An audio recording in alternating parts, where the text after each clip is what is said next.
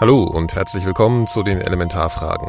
Ich bin Nikolaus Seemack und eventuell erwartet ihr jetzt an dieser Stelle ein Gespräch mit Sascha Lobo. Das musste leider verschoben werden und ich hoffe, ich kann das in baldiger Zukunft nachreichen. Stattdessen gibt es ein Gespräch, das ich vor einiger Zeit für eine Podcast-Produktion mit Arno Funke geführt habe. Funke ist Autor und Grafiker aus Berlin. Also Sie haben doch wirklich mit den, äh, mit den Scherben da auch mal äh, ein Lied, Lied gesungen, ne? Naja, ja, ein Bekannter von mir, der kannte die Gruppe oder kennt die Gruppe und äh, ja, jedenfalls habe ich es dann gemacht. War ja auch ganz lustig. Äh, für einen selbst dann auch eine interessante Erfahrung. Ich wollte ja als ähm, Jugendlicher, wie viele, natürlich auch als Rockmusiker dann eben auf der Bühne stehen und äh, die Mädels beeindrucken. es kam aber alles ziemlich anders für Arno Funke. Mitte der 80er Jahre entwickelte sich bei ihm eine schwere Lebenskrise, gezeichnet durch Alkohol, Armut und Depression. Funke brauchte Geld und er entwickelte einen Plan, der ihn dann auf eine ganz andere Art und Weise zu einer Berühmtheit machte, als er eigentlich erhofft hatte. Man kennt ihn seitdem als Dagobert, den Kaufhauserpresser.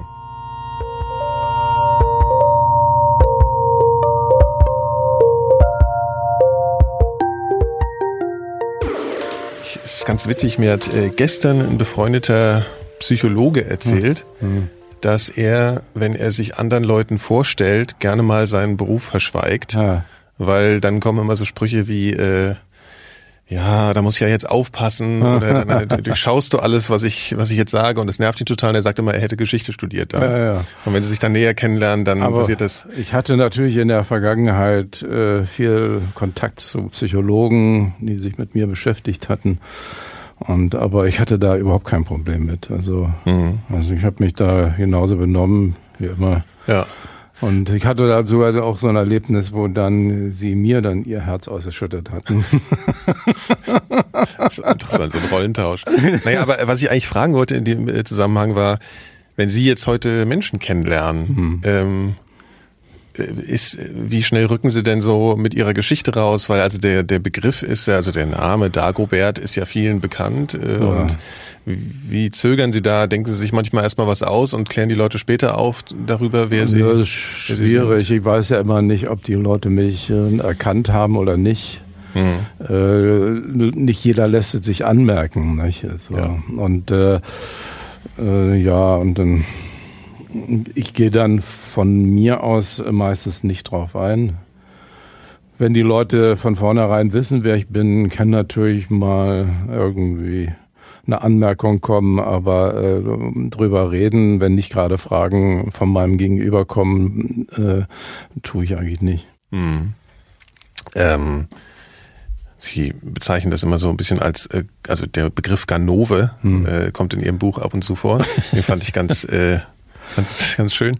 Wenn Sie auch so auf Ihre Ganoven-Laufbahn äh, auch mal so zurückgucken, ähm, haben Sie eigentlich das Gefühl, dass dass Ihnen in irgendeiner Form Gerechtigkeit widerfahren ist? Was und was können Sie mit dem Wort Gerechtigkeit was anfangen? Ja, da haben wir ja schon ein Problem, weil ich natürlich über solche Moralbegriffe äh, auch äh, lange nachgedacht habe und viel zu viel Zeit dafür verschwendet habe, so dass ich inzwischen Probleme habe, mich mit Leuten darüber zu unterhalten, die eben sich nicht damit auseinandergesetzt haben. Ja, ja, deswegen, aber deswegen frage ich auch. Also ich finde, das, äh, das liest man ja in Ihrem Buch mhm. auch. Sie, Sie handeln das ja auch ab und. Also da ging es ja äh, zum Beispiel bei Gerechtigkeit äh, und gerade bei den Moralbegriffen ist es ja so, dass in erster Linie ein Gefühl da steht oder ein Gefühl beschrieben wird.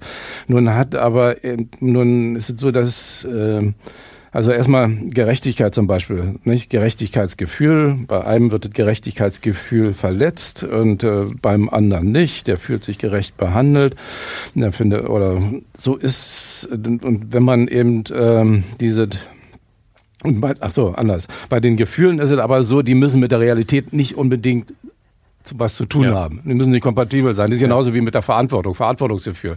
Die einen fühlen sich für was verantwortlich, wofür sage ich gar nicht, Verantwortung tragen, äh, werden trotzdem zur Verantwortung gezogen ähm, und so weiter und so fort nicht. Also da ist äh, ähm, andere lehnen jegliche Verantwortung ab. Und, aber wenn ja. das Gefühl eben nicht da ist, äh, aber da gibt's dann eben zum Beispiel eben so die, diese Handlungsweise, eben Gerechtigkeit irgendwie schaffen, indem man eben vor Gericht kommt und dann ist eine Handlung. Und die Handlung hat aber jetzt eben äh, äh nichts unbedingt jetzt muss nicht mit dem Gefühl was zu tun mhm. haben. Mhm. Nicht deswegen ja auch, wenn jemand äh, verurteilt wird, ein Straftäter vor Gericht, dann äh, kann der Richter sagen, jetzt ist der Gerechtigkeit Genüge getan worden und dann sagt der äh, Ankläger vielleicht, nee, mein Gerechtigkeitsgefühl ist verletzt worden und so weiter, nicht? Und äh, der Angeklagte findet sowieso alles ungerecht. das, ist, ja, das ist nicht zu Ende verhandelt. Wir, wir, wir, wir, bewegen uns da in so einer, so, so einem wabernden Nebel, finde ich, immer so, so mhm. wo, wo nichts richtig klar äh, ist. Also man kann stundenlang darüber reden, nicht? Und äh, am Ende kommt auch nichts bei raus. Ich kann mich erinnern, in Ihrem äh, Beruf beschreiben Sie auch so die, mhm. äh, die Begegnung mit den anderen Häftlingen, die mhm. dann auch zum Teil sehr empört über Ihr Urteil waren. Ja, ja.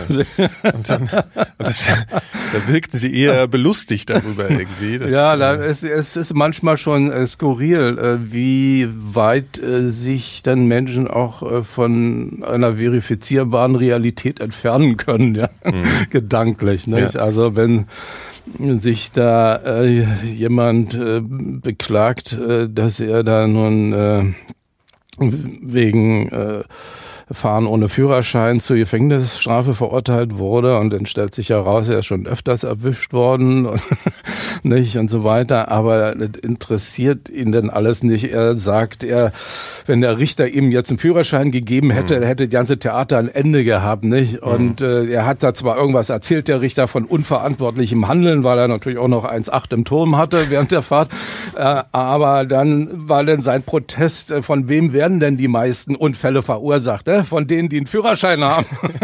das ist eine zurechtgelegte Logik. Schön. Ja. Okay, aber so die Frage war ja, ähm, also haben Sie erstmal zu sich selbst das Gefühl irgendwann gehabt, Sie haben jetzt natürlich ganz viel reflektiert und auch äh, hm. verarbeitet, ähm, da was getan zu haben, womit sie selbst ein Problem haben und haben sie das, also was, was sie heute einfach nicht mehr machen, also machen würden und was auch ihre moralischen äh, ihren moralischen Gefühlen widerspricht und äh ja es ist natürlich äh, so dass äh, heute könnte ich dieses aus den unterschiedlichsten Gründen gibt es also mehrere Gründe dafür warum ich das nicht wiederholen könnte ja. ähm, ähm, entstanden ist ja die ganze Geschichte aus äh, einer für mich damals schwerwiegenden, schwerwiegenden Situation heraus, ja. äh, krankheitsbedingt, äh, stand kurz vorm Selbstmord und ähm, sah für mich dort äh, die einzige Möglichkeit, irgendwie da wieder rauszukommen. Und ähm, ja, und dann das ist natürlich so in, in, in, in Notsituationen, die in einem selbst sind, die dann vielleicht von außen ja auch nicht so zu erkennen sind, hm. was dann viele dann nicht ganz nachvollziehen können unter Umständen. Ähm, aber wenn man sich in einer Notsituation befindet, äh, wo es dann letztendlich um Sein oder Nichtsein geht, dann äh, äh, greift man dann eben auch manchmal zu solchen drastischen Mitteln. Nicht? Das äh, ja. passiert auch hin und wieder anderen Leuten. Und ähm, ja, also äh, ja, Gott sei Dank hat sich meine Gesundheit so weit verbessert, äh, dass auch von der Seite nicht zu erwarten ist. naja, jetzt wird nee, man, man, jetzt wird man auch, so alt dafür, nicht? Ich meine, jetzt kommen ja auch die Gebrechen, die kann ja auch nicht mehr so schnell rennen und so weiter. Ja, sind eigentlich ganz gut die vier Stockwerke hier hochgekommen. also, ähm, nee, weil ich hatte irgendwie bei Ihnen auch so dieses äh, Klischee, äh, schon tausendmal benutzte Brecht-Zitat, was ist mhm. die Gründung einer Bank gegen den, ne? Also so diese ja, Geschichte. Sicher. Ja, ja. Ähm, also inwiefern ordnen Sie das denn für sich ein? Also ich meine, es gibt ja, man könnte ja auch denken, dass gewisse Leute, die äh, nie zur Rechenschaft gezogen mhm. werden für bestimmte Dinge, weil sie irgendwie einfach als legal gelten. So, ja. äh, also, also damit haben sie, da haben sie das für sich auch ein bisschen gerechtfertigt oder haben Sie dann also nee. oder was ist die Recht eine Recht haben Sie eine Rechtfertigung für sich suchen müssen nach diesem nee, Also äh, die Rechtfertigung, äh, wenn man das überhaupt so bezeichnen will, das war dann eben äh, Überleben. Nicht? Und ähm, natürlich bekomme ich äh, eben auch äh, mit, äh, dass es natürlich viel Ungerechtigkeit in dieser Welt gibt und äh, dass eben auch in der Welt Verbrechen passieren und auch, dass eben Leute daran beteiligt sind, die mit Anzug, Schlips und Kragen dann eben in der Öffentlichkeit stehen und äh, vielleicht unter Umständen auch noch hoch angesehen werden. Ähm, da äh, kann einem natürlich schon die Wut hochkommen, aber gut, es ist Tel Aviv, so ist das Leben. Und, mhm. ähm, zu sehr kann ich mich dann auch nicht drauf, drüber aufregen, ein bisschen schon. Und dann denke ich natürlich auch manchmal, ob das, man hätte sozusagen auch äh, Oh Gott, äh, diese Gedanken darf ich gar nicht haben. Also wären andere Opfer wahrscheinlich äh, wären gerechtfertigter gewesen, mögliche, die okay, okay, ja. als jetzt ein Kaufhaus, nicht? Ja. Okay, aber das, das ist schon so, in der Wut entstehen schon solche Dinge. Also sie, das ist ja, hat ja dann schon irgendwas mit einer Gerechtigkeit, mit dem Gerechtigkeitsempfinden zu tun. Naja, also sicher, ich bin davon auch nicht befreit. Nicht? Ja, also, ja, ja. Ich habe, äh, und es ist auch so, äh, was die Leute, die denken ja, wenn dann jemand ein Straftäter war, der lässt jegliche Moral fahren und äh, selbst in Kleinigkeiten passiert es mir auf der Autobahn, wenn ich rechts überholt werde, obwohl ich schon selber zu schnell fahre, dass ich dann rufe, wo bleibt hier die Polizei? Ja. Dann erwischt sich dann doch immer wieder dabei. Ähm, es gibt ja auch das, äh, das äh, ein weiteres Klischee, dass äh, man, wenn man die Kindheit von Menschen betrachtet, äh, es manchmal so hm. sich anfühlt oder sich so anschaut, hm. als gäbe es so einen vorgezeichneten Weg, hm. dass jemandem sowas passiert oder dass jemand auf die schiefe Bahn, ja. nächstes Mal, kommt. Äh, war das, können Sie das heute bei sich sehen? War das bei Ihnen so? Also gut, äh, äh, rückblickend äh, ist alles determiniert. Äh, wir können nicht in die Zukunft schauen. Wir wissen nicht, äh, wie sich was alles entwickeln wird. Nicht? Damit haben sie auch in Griechenland äh, und Europäische Union einige Probleme, dass sie nicht in die Zukunft schauen können. Da kann sich noch einiges ändern. und ähm, ja, äh, es äh, ist und ich äh, stehe ja auch auf der Meinung, zu der Meinung, dass es keinen freien Willen gibt und ähm, letztendlich wäre alles determiniert. Dann kommt natürlich dann die Chaos-Theorie rein, wo man dann halt sagt, dann man kann sozusagen nicht in die Zukunft äh, blicken, äh, grundsätzlich nicht, weil das einfach alles zu kompliziert ist und man überhaupt nicht die Möglichkeit hat, äh, Entwicklungen abzusehen. Aber wenn man rückschaut, Rückschau hält, und in die Vergangenheit schaut, wie sich was entwickelt hat, dann weiß man natürlich, wenn diese Person an diesem Tag nicht dort gewesen wäre, in der Disco zum Beispiel, wäre es niemals mein Freund geworden, mhm. dann wäre mein Leben in eine ganz andere Richtung gelaufen, weil viele Dinge dann eben danach nicht passiert wären. Ja. Natürlich die Frau in dem nicht kennengelernt, dann hätte ich das nicht gemacht und so weiter und so fort. Mhm. Ähm, es ist, ja, man kriegt äh, von Geburt an mit, mit den Genen gewisse, vielleicht gewisse Charaktereigenschaften mit, die dann eben äh, unterdrückt oder ausgeprägt werden in, im Laufe des Lebens. Die Sozialisation spielt da rein äh, und eben so viele Zufälle. Und ähm, da Gut, das war denn mein Lebensweg. Ähm, nun kommen dann immer die Leute, die dann äh, sagen, ja, wenn es dann keinen äh, ähm, keinen freien Willen gibt, dann äh, gibt es ja auch keine Verantwortung und nicht, äh, dann, das, äh, die Verantwortung bleibt. Also ähm, man Hatten wird Sie ja auch zur Verantwortung gezogen, mhm. auch wenn man es nicht gerne möchte. Ja. Aber es ist so, man wird in, und diese Verantwortung, die bleibt einfach. Und äh, was sich ein bisschen ändert, ist einfach nur, dass ein kleines Stück scheinbarer Gerechtigkeit aus dieser Welt entschwindet. Nicht? So können wir immer sagen, der ist ja selber schuld, der hat's ja nicht anders gewollt. Und so, und äh, ich hatte mal, glaube im Dschungelcamp hatte ich auch gesagt, in Hinblick auf Joey, glaube ich, dass, dass dann nicht äh, jemand äh, frühmorgens aufwacht und äh, äh, denkt, ich will den Rest meines Lebens erst in Dummheit verbringen. Nee, äh, ich hatte auch jetzt gerade beim Fernsehen äh, Ankündigung, einen Film über Neonazis, der jetzt so lustig gestaltet ist und wo dann der Regisseur gesagt hat, ja, man darf sich darüber lustig machen, die äh, wollen es sozusagen nicht anders, weil es ist ja ihr freie Entscheidung gewesen, ihr freier Wille, ähm, nur ein Rechtsradikal zu sein. Aber äh, ist denn wirklich äh, die, die, die, will man denn wirklich freiwillig äh, blöd sein? Nur mal ganz ehrlich. Mhm. Nicht? Also man ist es aus also würden Sie eigentlich Gründen, fast sagen, dass man irgendwie eigentlich Opfer seiner selbst ist und dass man eigentlich nicht so eine richtige Wahl hat, jetzt im, also in großen ja. oder in längeren. Es gibt es ist eine scheinbare, scheinbare Wahl. Mhm. Äh, ich muss jetzt trotzdem noch mal ein bisschen so mit der Historie quälen. Sie, Sie waren eigentlich in einer sehr schweren Zeit, hatten, waren depressiv hm. und äh, war, waren Sie Alkoholiker?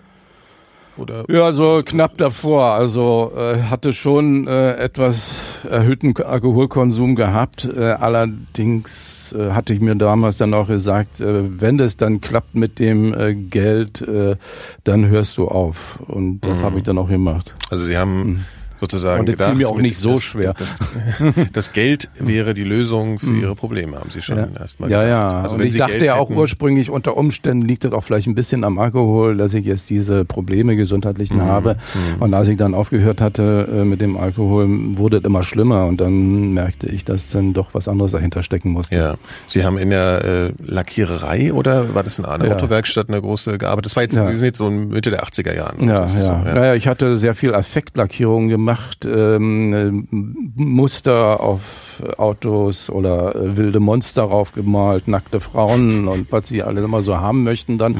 Und dann mit speziellen Lacken, wo alles glitzerte und spiegelte und weiß ich, äh, mhm. dann, äh, und ich habe da teilweise auch viel experimentiert und Farben benutzt, die man eigentlich nicht dafür benutzt. Und ähm, da müssen wohl einige bei gewesen sein, die der Gesundheit nicht zuträglich waren. Mhm. Also abgesehen von den Lösungsmitteln, die sowieso nicht sind und mhm. ich da reichlich eingeatmet hatte. Ich bin ja nur ein Seiteneinsteiger gewesen und hatte ähm, nicht so viel gelernt. Äh, und wenn man eigentlich in der Berufsschule dann gesagt bekommt, dass diese Lösungsmittel doch äh, sehr gesundheitsschädlich sind. Ja, äh, das ist aber ja also war, war das auch so eine künstlerische Ader, die Sie damals schon ausgelebt haben? Ja, ja, ja. Ich habe so gelesen, dass in der Kindheit Sie eigentlich eher so Technik, Naturwissenschaften und sowas interessiert haben. Also äh, ich war künstlerisch begabt, deswegen hatte ich in der Schule meistens eine Eins. Mhm. Und äh, aber das ist mir in die Wiege gelegt worden, da habe ich keine Gedanken mehr weiter drüber gemacht. Aber interessiert hat mich schon Naturwissenschaften. Okay. Und da war ich, äh, das ist dann jeder Erkenntnisgewinn war für mich äh, ja ein Hoch, ein Highlight, wenn ich dann irgendwie mein zu Weihnachten meinen Radiomann bekommen habe mhm.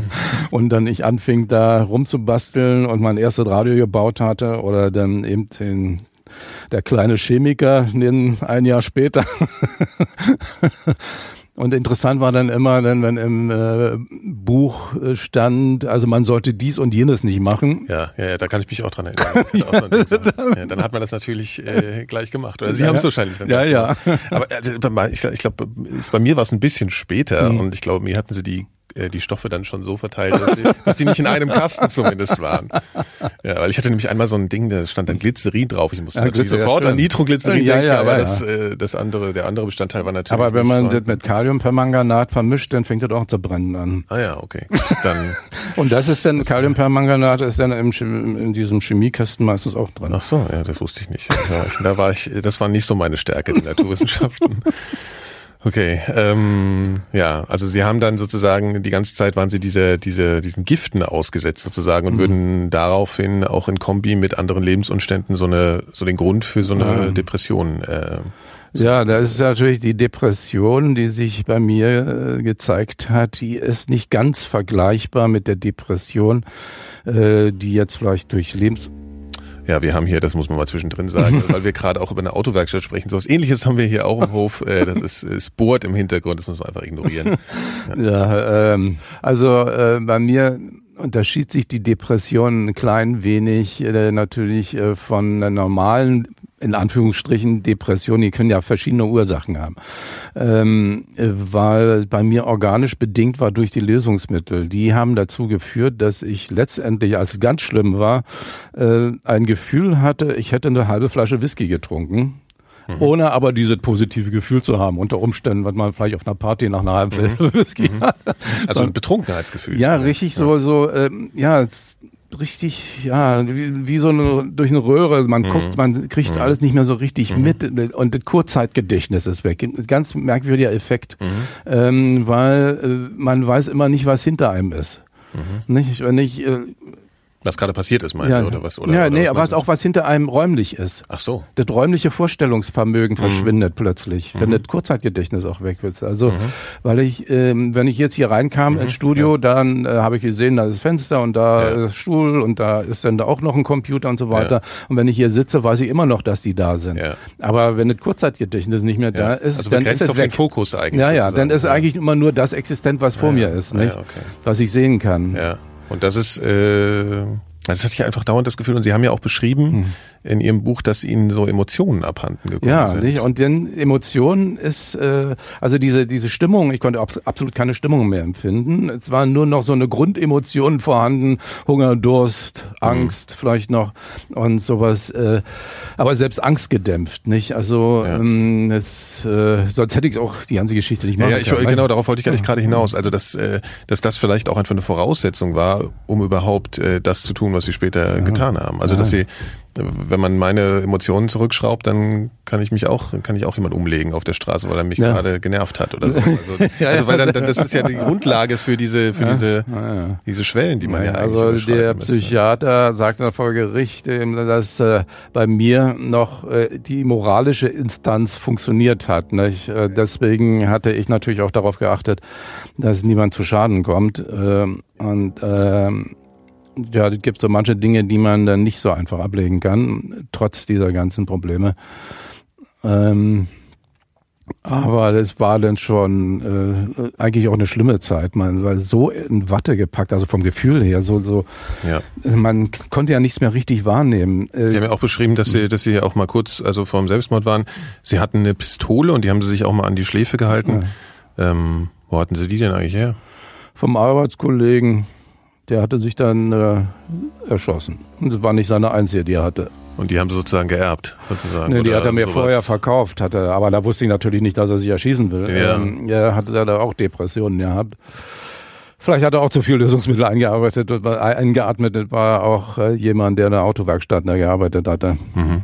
Und äh, aus welchem Grund hatten Sie sich die überhaupt besorgt? Auch aus, also äh, einmal äh, Männer, Mhm. Knarre ja, ja. So, ja. ja, ist so. Okay. also, also, also vom Gefühl her, nicht? Weil wenn man äh, in der Straße, Einkaufsstraße läuft, da habe ich manchmal so gesehen äh, Geschäfte, wo dann eben Waffen aushängen und was ist davor? Eine Männertraube. Ja, ja, klar. Und äh, er, er brauchte Geld. Er ähm, war in Geldnot und da hat er mich gefragt, ob ich eine Pistole kaufen will und dann hatte ich ihn eine abgekauft und dann deswegen okay. hatte ich die. Okay, also nicht mit dem mit der Absicht schon, die halt nee, nee, am nächsten nee, Tag am Kopf nee, okay. Hm. Können Sie mal den Moment oder den Prozess ein bisschen äh, beschreiben, äh, den Moment, wo Sie angefangen haben, darüber nachzudenken, ich könnte ja mir auf eine Art und Weise Geld besorgen, die dem Durchschnittsmenschen vielleicht jetzt nicht als erstes kommt. Ja. Also und wie, wie das auf einmal eine echte Option wurde.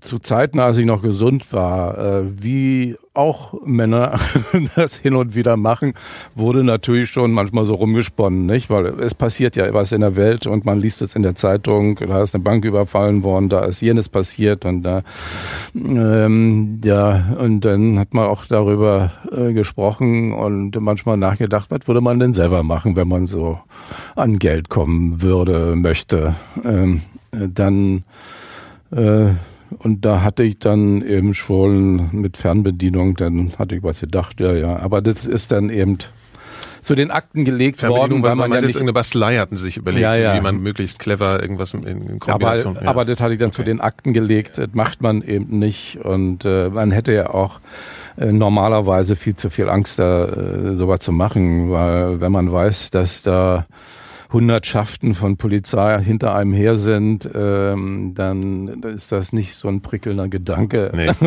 wo denn. Äh ja, ja, aber ich frage mich trotzdem so, was, was ist das, was mich jetzt zum Beispiel davon, davon abhält? Also diese Gedankengänge mhm. kennt jeder. Mhm. Ja, und ich weiß gar nicht, ob es nur dieses Abschreckungsmoment, diese Angst ist oder ich, ich kann, das ist, also ich könnte es einfach nicht benennen. Und deswegen mhm. finde ich diesen Moment, dass sie das dann in die Tat umsetzen, mhm. irgendwie interessant. Ist das letzten Endes, weil sie einfach keine andere Option, also weil eigentlich alles egal war, weil sie so, weil sie so, ja, also, ja, weil alles dann so abgefallen ist und genau. dann dachten sie, jetzt ist. Ich hatte da, also sah für mich keine andere Option. Ich mhm. muss, ich hatte das Gefühl, ich muss sofort was machen. Äh, jetzt war ich da noch in der Tretmühle von Geld verdienen und ausgeben, also dass es ja dann immer weg ist, immer gerade mal so über die Runden kommt. Mhm. Und ähm, ich hatte das Gefühl, dass ich da nicht rauskomme und mhm. äh, dass die Kräfte schwinden und die Depressionen immer stärker wurden und ich eben dachte, wenn ich jetzt Geld hätte, dann könnte ich von allen erstmal Abstand nehmen, dann müsste ich eben nicht immer Geld ran schaffen, sondern ist es ja da ja. und äh, weiß dann, wie ich meine Miete bezahle und mein Telefon und mein Essen und so und das hatte ich äh, und ich hatte das Gefühl gehabt, es muss äh, schnell passieren. Das halte ich nicht lange durch. Mhm. Und dann war es ja damals beim ersten Mal so, dass es ja wirklich auch relativ schnell ging und ich das Geld hatte.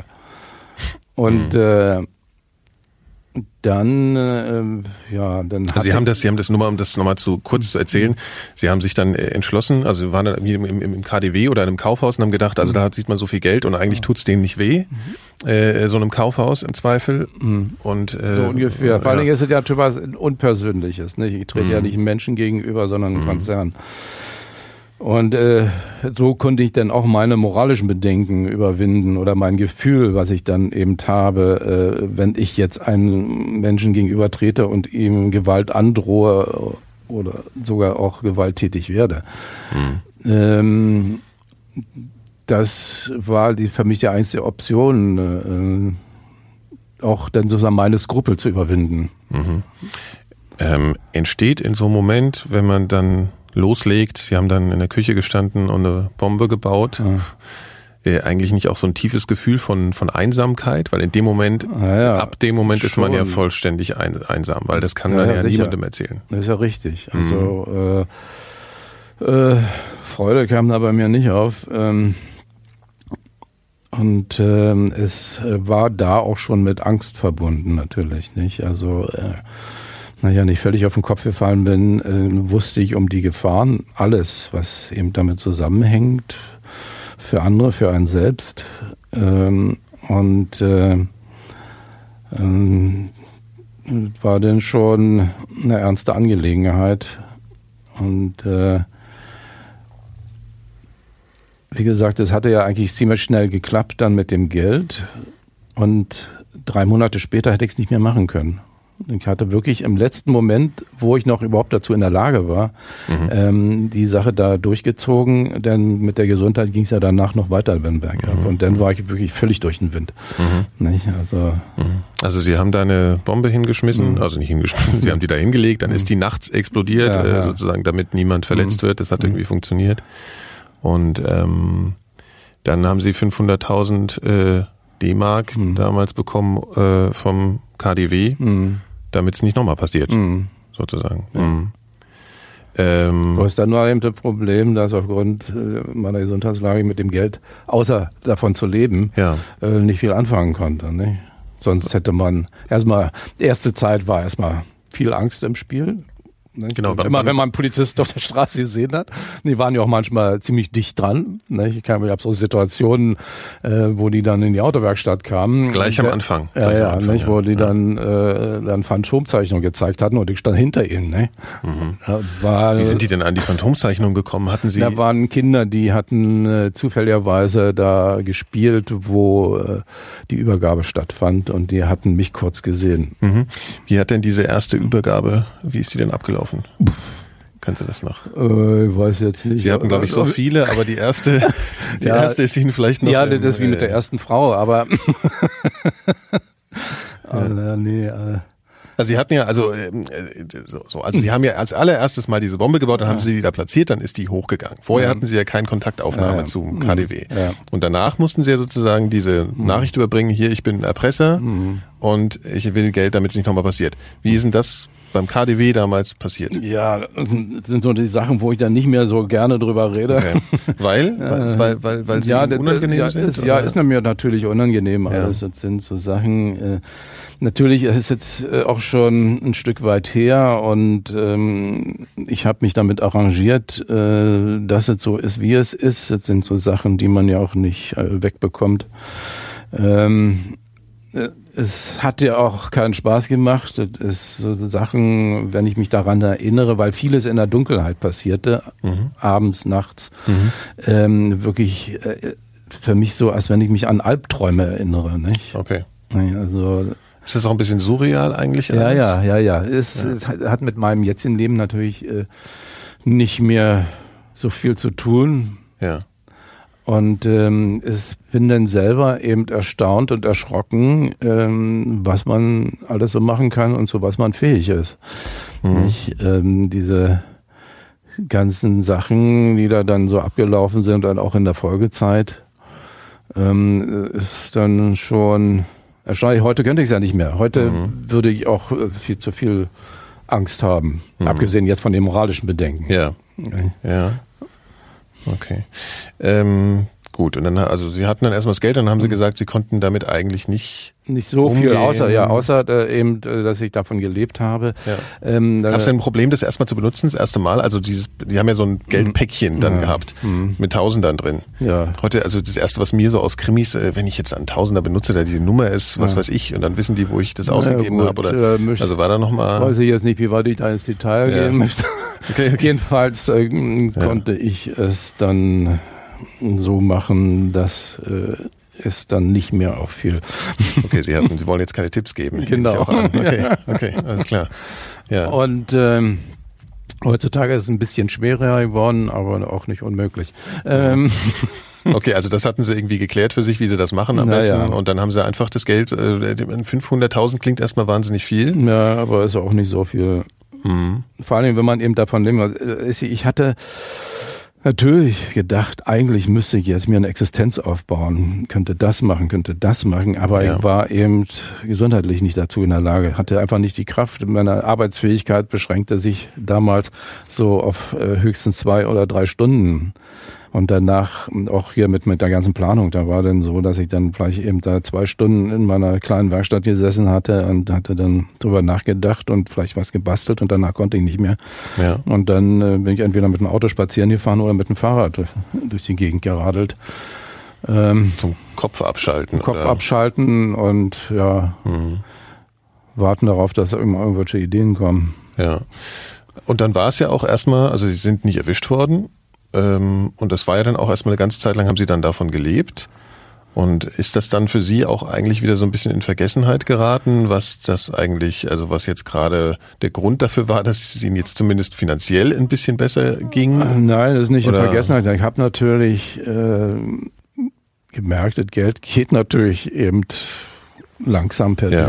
Es ist, wird immer weniger und ja. äh, man kann sich ausrechnen, wann dann das Geld, wenn es so weitergeht, irgendwann zu Ende sein wird. Und äh, hat es sich äh, so ergeben, äh, dass ich äh, geheiratet hatte. Eine Frau, die nicht aus Deutschland war, hatte sich auch zufälligerweise so ergeben. Ja, Sie waren auf Reisen dann auch, ne? Also das, ja, ja, ja, ja. Und äh, äh, da war das Problem, dass sie eben kein Deutsch gesprochen hat. Ähm, sie äh, auch von der Schulbildung vielleicht nicht so äh, das hatte, was man braucht, um jetzt erstmal ein Geschäft äh, zu machen. Sonst äh, glaube ich, wenn ich mit jemand anders zusammen gewesen wäre, dann hätte ich dann gesagt, hier, ich habe noch so und so viel Geld, ähm, mach was damit, was ich, ein Imbiss oder irgendwas, irgendwie versuch was auf die Beine zu stellen. Ich kann dir so bei helfen, äh, soweit es geht, aber ähm, sehr viel Hilfe darfst du von mir auch nicht erwarten. Okay, also das heißt, es hat auch nochmal, oder es ist jetzt schwierig wahrscheinlich so mhm. zu sagen, aber wenn jemand da gewesen wäre, der nochmal mitgezogen hätte oder mhm. so, dann, ja, dann ja. ist ja jetzt keine Schuld. Ich hatte ja sicher, ist richtig, aber mal bei ja. mir war nun eben so, dass ich eben aufgrund dieser ganzen Krankheitsgeschichte eben nicht dazu in der Lage war. Ja, ja. Und es war mir dann aber auch bewusst. Das ist eben auch das ist äh, wie jemand, der eben völlig übermüdet ist und soll noch einen netten Artikel schreiben. Äh, ich kenne das. ja. ähm, Sie, hatten, Sie, haben, Sie haben dann auch einen Sohn äh, bekommen, wurde geboren in der Zeit nach mhm. der ersten ja, Erpressung sozusagen. Ähm, Genau. Und haben Sie eigentlich in der Zeit mal überlegt, auch irgendwie in Behandlung zu gehen, psychologisch in irgendeiner Form? Ja, äh, sind erst zu Ärzten gegangen oder haben Sie da sich Hilfe gesucht? Ich hatte ja erst gedacht, dass es vielleicht äh, erstmal mit der Situ meiner Lebenssituation zu tun hatte, dass dann vielleicht äh, der Alkohol, den ich äh, zwar nicht übermäßig, aber doch äh, vielleicht mehr als man trinken sollte, dachte ich, dass eben damit auch was zusammenhängt, dass das dann vielleicht auch äh, eine Ursache hat. Ähm, und hatte ja dann aufgehört mit dem Trinken und dann. Äh, das haben sie einfach alleine hingekriegt. Ja, ja. Okay, aber zu, also wirklich in ärztliche Behandlung? Ja, also dann, also ich wusste ja, dann merkte ich, äh, dass es an was anderem noch liegen musste. Es gab eine so ein Schlüsselerlebnis, wo ich dann glaube, sechs Wochen lang schon keinen Alkohol mehr getrunken hatte und äh, und es war ein Sommertag und äh, schien die Sonne draußen früh morgens und und ich erinnerte mich daran, wie ich früher in den Park gegangen bin und so genossen habe. Die Vögel zwitscherten und so und und bin dann raus in den Park und ich stand da und konnte nichts empfinden. Ich merkte auch irgendwie, dass sich alles so merkwürdig anfühlt, so so irgendwie in Watte gepackt, durch den Tunnelblick sozusagen. Und es kann alles nicht wahr sein. Äh, müsste doch jetzt besser werden. Und dann bin ich dann zum Arzt gegangen. Und dann hat es dann allerdings noch, glaube ich, ein Dreivierteljahr gedauert, bis sie dann herausgefunden hatten, dass es mit großer Wahrscheinlichkeit an den Lösungsmitteln lag. Gut, dann hatten sie auf einmal eine Erklärung. Und das Geld ging wieder. Ja, ja, dann mit der Zeit. Äh, und dann dachte ich natürlich, gut, einmal hat es geklappt, war vielleicht ein bisschen äh, zu bescheiden. Das war zu wenig, 500.000, dachten sie. Ja, das kann, darf man ja kaum sagen, aber ja. ich hatte, hat sich zufälligerweise mal so ergeben, dass ich äh, ähm, von jemandem gehört hatte, der bei Karstadt gearbeitet hatte in der Chefetage und die, der dann gesagt hatte, bis zu welcher Summe sie eigentlich bereit gewesen mhm. wären. Das dürfen Sie wahrscheinlich, jetzt wollen Sie jetzt auch nicht erzählen, nehme ich an. Ja. Wobei sich das wahrscheinlich auch geändert hat mit, ja, ja. dem Euro und allem. Ja. Aber gut. Das heißt, die äh, haben solche, solche Sachen schon so ein bisschen eingeplant. Das heißt also so in sowas, also im weitesten Sinne, die haben schon sowas, dass sie sagen, also wenn jemand kommt, dann ist machen wir es auf keinen Fall und bis zu dem Moment diskutieren ja, wir, damit wir die Sache los sind. Ja, ja, also gut, da kommen wir jetzt in Bereiche, äh, darüber zu diskutieren, äh, ähm, ist äh, würde auch die Polizei nicht machen. Okay, aber Sie hatten auf jeden Fall so, Sie hatten danach das Gefühl, äh, das, das jetzt auch das äh, jetzt, wenn, wenn man das ja weiter überlegen kann, ja. die Moral, die moralische Seite auch dann beim Konzern letztendlich nachher, die dann, wie zum Beispiel ähm, vor Gericht hatte dann der Richter den Kommissar gefragt, der dort dann im Zeugenstand stand, ja, hätte denn jede, hätte denn eine Übergabe klappen können? Und dann hat er gesagt, ja, jede Übergabe hätte klappen können, wenn wir es dann zugelassen hätten. Aha, Sie haben es dann also nicht zugelassen. Ja. Gut, äh, aber damit haben Sie doch dann eben den nächsten Anschlag provoziert. Und dann hat er gesagt, ja gut, aber wir sind äh, äh, davon ausgegangen, dass äh, Herr Funke keine Menschenleben gefährden wird. Das war für mich natürlich gut vor Gericht, wenn er mhm. natürlich so eine Aussage tätigt. Mhm. Ähm, auf der anderen Seite. Also da wird spekuliert. Ja, ja. Und da wird abgewogen. Ja, wird natürlich und, abgewogen, ja. ja. Und da werden wahrscheinlich dann in dem und Moment. Und da gibt es auch Interessenkonflikte zwischen den Konzernen und ja. der Polizei. Okay. Das heißt, in dem Moment, wenn man als Konzern sich an die Polizei wendet, muss man mhm. davon ausgehen, dass es nicht hundertprozentig so läuft, wie man es vielleicht will, könnte ja, man, könnte ja, man denken. Ja. ja, sicher. Also, also dieser Konzern hätte vielleicht am liebsten Ruhe, gibt dem halt jetzt das Geld, das mhm. ist für, für, für Karstadt mhm. Peanuts, wie man es ja sagt. und damals vielleicht, ja. Ja. Ja, okay. Heute, ja, heute ist es schwieriger, das stimmt, ja. Aber also genau, also das, das ist, äh, ja, das ist ganz interessant. Und das hat Ihnen natürlich wahrscheinlich geholfen, diese Aussage. Ähm, und äh, ja, weil sie es nicht auf Menschen ja. abgesehen hatten. Ähm, ja, nach, war ja, ja, auch teilweise nachweisbar, nicht? Also, äh, dass ich dafür gesorgt habe. Nicht? Ja, ja. Okay, und das ging das, ja das, auch so? Deswegen war auch das erste Urteil ja auch relativ milde, muss man ja sagen. Mhm, Sie haben damals sieben Jahre, neun, neun Monate. Monate. Mhm. Ja. Und ja. das war ja relativ milde. Ja. Also äh, für das, was ich da so angestellt hatte. Ja. Allerdings ähm, hatte man mir eingeschränkte Schuldfähigkeit zugebilligt aufgrund meiner Krankheitsgeschichte. Und aber eben weil doch äh, nachweislich ich dafür gesorgt habe, dass dann niemand zu Schaden kommt, ja. nicht ernsthaft jedenfalls. Also strafmildernde äh, Umstände ja. wurden dann schon anerkannt und auch und, das medizinische. Ja, und dann, äh, na gut, aber dann war die Staatsanwaltschaft äh, nicht so begeistert davon und die Politik, ähm, dass die Strafe so milde ausgefallen ja. ist und dann sind sie natürlich in Revision gegangen. Ja, genau. Es, ist, es gibt ja auch diesen Ruhmfaktor eben bei Ihnen. Also ich selbst kann mich dran erinnern, ich war noch relativ jung und äh, aber mir ist dieses, ich meine natürlich auch wegen diesem ich Künstlernamen war, Dagobert. Ich jetzt auch fast sagen, ich war damals noch jung. Ja, also genau. Wie alt waren Sie jetzt genau zu der Zeit? Äh, Sie sind 1950 geboren, das heißt, Sie waren 38, äh, Mitte, 30, Mitte Ende 30, ja. so als es mhm. losging. So, okay, so alt wie ich jetzt. Hm. So, okay. Ja. Aber nicht, dass Sie erst auf dumme also, Gedanken kommen. ich habe nur gerade gedacht, also ich habe noch Optionen für einen spontanen Lebenswechsel.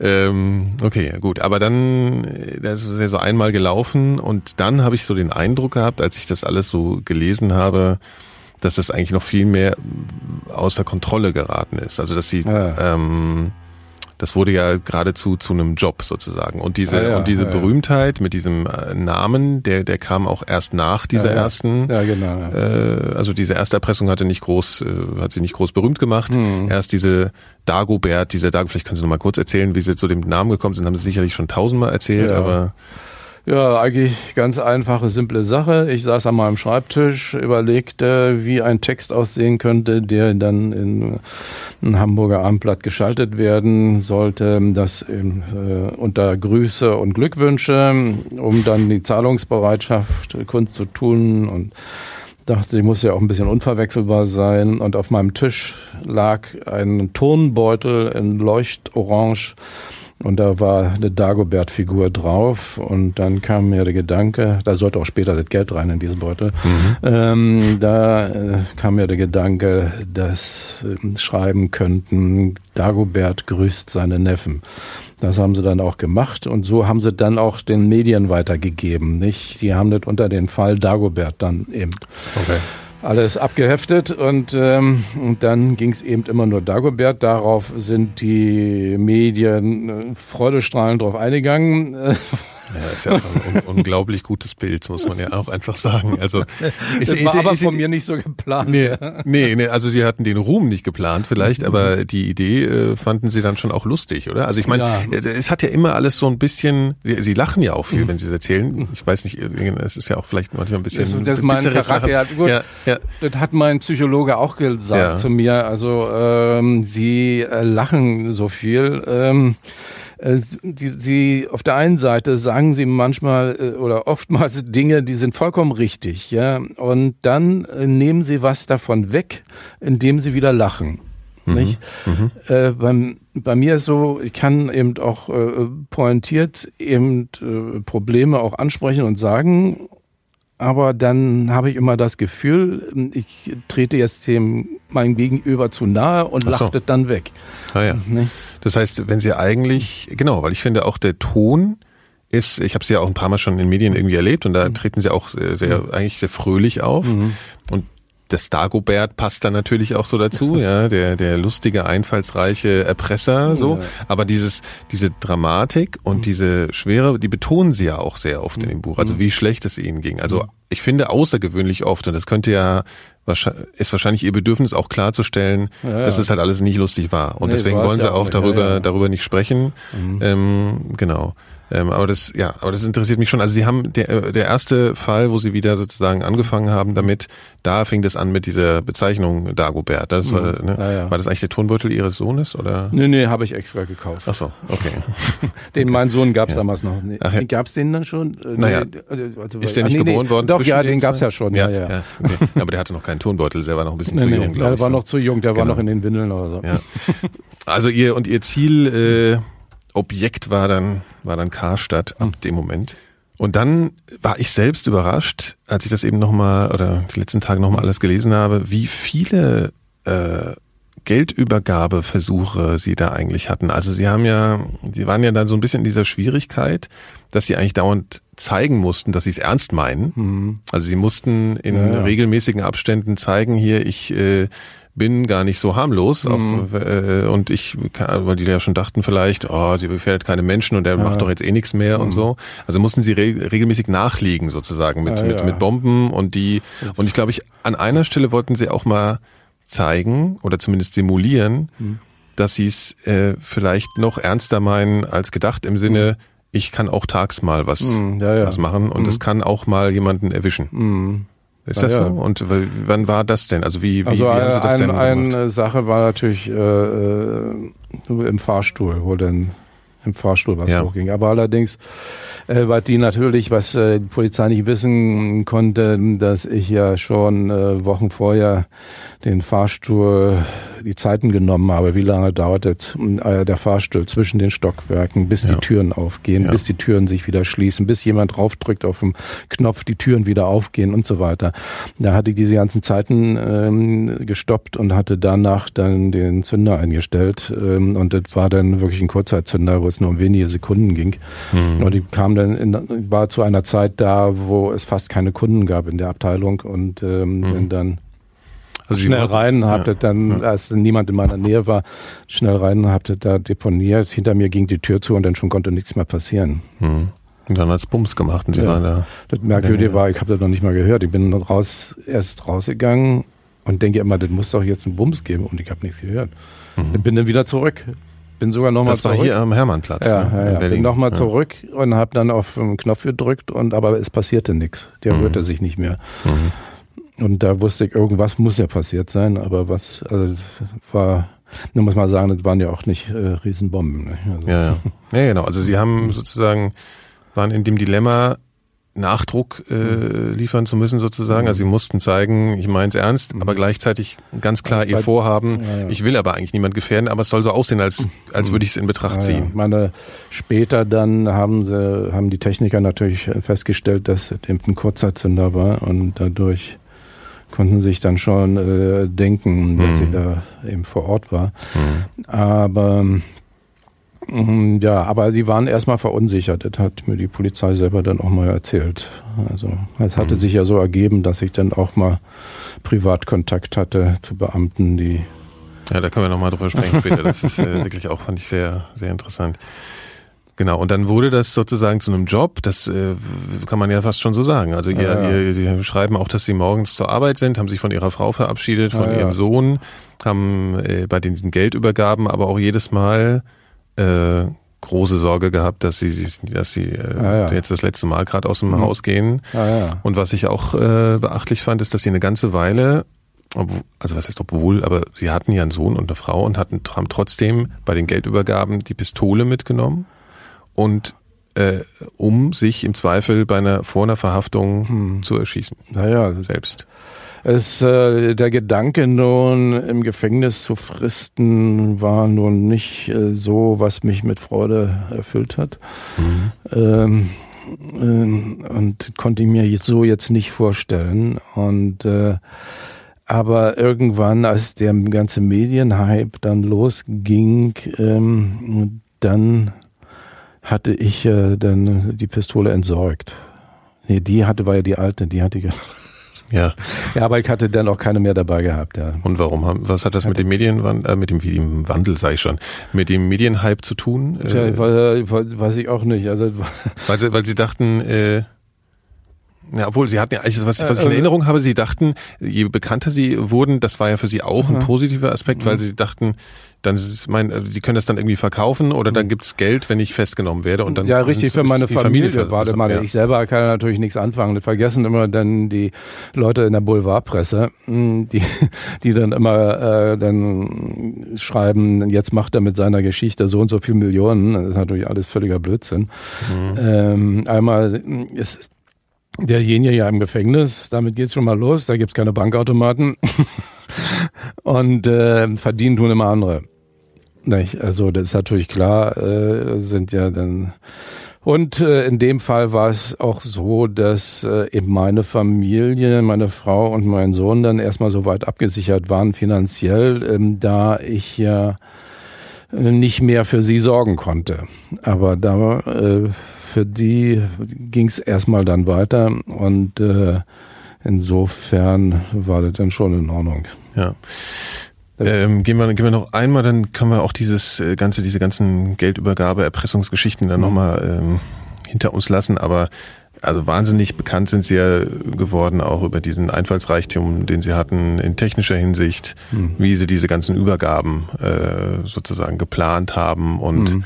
Auch technisch umgesetzt haben. Also ich finde da diese eine Geschichte, wir müssen wahrscheinlich auch tausendmal erzählen, mit dieser Lore, die dann ja. irgendwie auf Schienen fährt. Vielleicht können Sie das nochmal ein bisschen erklären, weil das ist wirklich, äh, ja, also das, das ist einfach wie in einem ja, also Roman, gut, die, die ja. Lore, ursprünglich hatte ich ja vorher ein U-Boot geplant, allerdings. Ja, stimmt, das kommt auch noch. Ja, ja, ja da, aber ja. da hatte ich dann irgendwann gemerkt, das wird zu kompliziert, was ich mir da ausgedacht habe. Also Sie wollten ein U-Boot, wo die äh, Geld, wo das Geld reingelegt werden sollte und das, das, das. Äh das wäre dann erstmal abgetaucht und hätte seinen eigenen Weg gesucht und wäre dann erstmal verschwunden. Aber das hat also ansatzweise das schon funktioniert. Das war hatte jetzt nicht schon, so, dass es. Ja, nee, nee, das hatte schon ansatzweise funktioniert. Ähm, ähm, hätte aber noch einige Nacharbeiten bedurft und ähm, hatte aber auch vom Verhalten der Polizei her gemerkt, da das wird nix. Ähm, und hatte dann die Motoren, die da in dem U-Boot war, die hatte ich dann genommen äh, für dieses mhm. Schienenfahrzeug. Wie haben Sie denn das, wo, woher wussten Sie das alles, wie das alles funktioniert? Also heute würde man denken, das muss man irgendwie programmieren. Ich hätte nicht die, also ich hätte nicht die leiseste Ahnung, wie ich sowas Och, herstelle. Ja, naja gut, ich hatte mich seit Kindesbeinen an mit Technik beschäftigt und mit Naturwissenschaften und war handwerklich auch begabt und habe deswegen dann nicht so ein Problem mit gehabt. Hm. Okay. Lore. Ja, und äh, ja, die Lore, hm, die lief auf einer Schiene und äh, sollte mir das Geld bringen. Die Polizei hatte ihre Anweisung. Äh, hat sich aber nicht ganz dran gehalten, also was zeitliche Ablauf betrifft. Und ich wusste ja, dass sie an der Lore sind. Ich hatte ja da ja auch äh, ein Mikrofon versteckt. Ähm, also ein Stolperdraht, wo ich dann äh, über Funkensignal bekommen hatte, dass sie da sind. Und, mhm. äh, also Sie haben am einen Ende der Schiene gewartet und die Lore stand sozusagen am anderen Ende. Ja, ja. und das war ein äh, sehr verwildertes Bahngelände. Man konnte da also äh, schlecht laufen, wenn man jetzt hätte versuchen wollen, hinterher zu rennen. Okay. Also das wäre dann nicht so noch weiteres möglich gewesen. Mhm. Und ähm, ja, und dann als ich hatte dann noch einen weiteren Stolperdraht auf dem halben Wege gehabt, äh, wo dann paar China-Kracher dran befestigt waren. um mir auch ein Signal zu geben, falls dann eben. Falls doch jemand hinterher rennt. Ja, ja. Ne. Und äh, allerdings hatte sich die Polizei so viel Zeit gelassen, dass ich zu dem Zeitpunkt, als sie die Lore dann losgeschickt hatten, gar nicht mehr da war. Ich hatte mhm. auch die Knallerei nicht mehr gehört. Also mhm. da war ich schon weit mhm. über alle Berge und dabei hatte ich ja auch schon lange gewartet. Und ich hatte, war ja dunkel damals, ähm, es war im Winter und da ist äh, eine große Kleingartenanlage und der Bahndamm ist erhöht, so dass ich über die Kleingartenanlage hinwegschauen konnte. Ja. Und in der Dunkelheit, da gab es keine Straßenbeleuchtung, sah ich dann aber plötzlich da eine Taschenlampe, da eine Taschenlampe, dort eine Taschenlampe. Und da dachte ich, jetzt wird es langsam Zeit, dass ich mich verdrücke. Nicht? Mhm. Und äh, dann war ich dann halt weg. Mhm. Und äh, die ganze Geschichte mit der Lore, dann habe ich dann nicht mehr mitbekommen.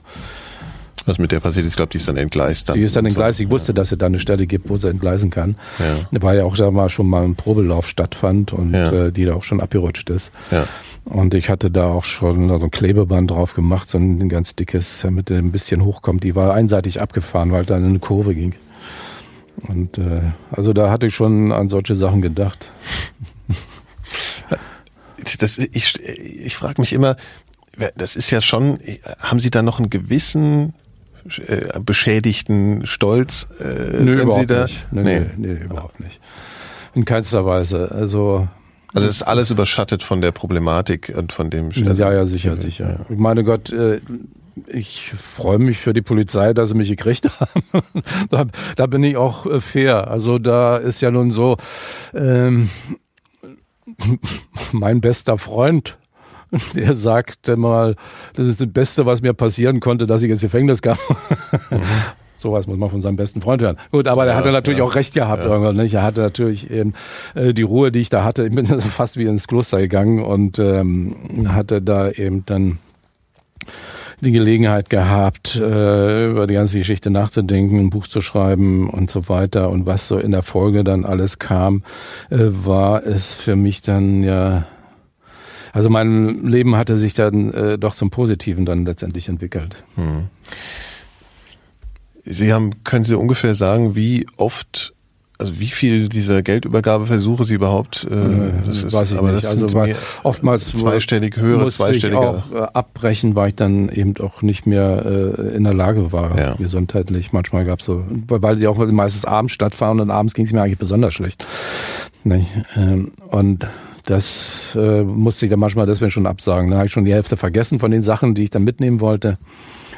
Und äh, das äh, war dann manchmal ein bisschen schwierig. Wurde dann auch äh, gefährlicher für Sie und äh, naja, ich wusste, habe natürlich äh, auch die Polizei äh, natürlich beobachtet in ihrem Verhalten und ich wusste, dass es natürlich auch immer schwieriger wird. Ähm, aus den unterschiedlichsten Gründen. Und würden Sie sagen, dass letzten Endes die Polizei und auch, also naja, die Polizei letzten Endes bis zum Ende eigentlich auch verhindert hat, dass es überhaupt zu einer Geldübergabe kommt. Also sie hat einfach dieses Spiel immer wieder mitgespielt und darauf gebaut, sie machen schon irgendwann einen Fehler und ja, dann kriegen wir genau. sie. So, ja. das war die Taktik eigentlich. Das war die Taktik.